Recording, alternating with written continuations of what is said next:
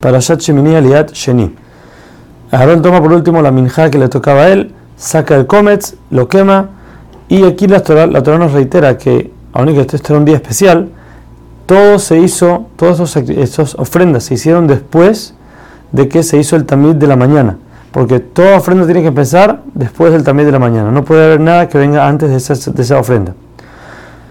Por último, Aarón toma el toro y el carnero que venían como shelamim del pueblo, quema sus grasas, lo balancea, como sabemos las leyes del Shelamim, y entonces después de eso Aarón bendice al pueblo con Birkat Kohanim, como conocemos, como hacemos en la sinagoga. Y por último dice la Torah que Moshe y Aarón entraron a la tienda de reunión. Rashi trae una explicación. La primera explicación es para que Moshe le enseñaron cómo hacer el Ketoret.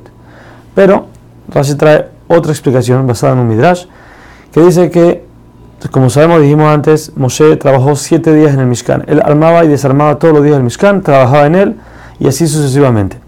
Cuando el pueblo vio que la presencia de Hashem no se posaba por, con, todo, y que Moshe ya estaba trabajando, todavía no se veía ninguna señal de que Hashem estaba ahí, se preocuparon. Dijeron que todo lo que nos esforzamos y construimos quiere decir que Hashem no nos ha perdonado todavía.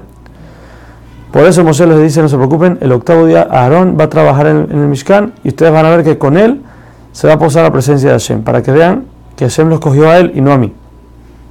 Y así fue que Aarón llega el octavo día y hace el trabajo. De nuevo, pasó que no, no, se veía nada, no se veía que Hashem estaba ahí. Como todo, todo el tiempo que estaban en el desierto, ellos veían la nube, veían el fuego, la columna de nube, la columna de nube y de fuego, pero aquí no veían nada. A lo que Aarón le dice a Moshe, ¿para qué me trajiste? ¿Para hacer pasar pena? No pasó nada.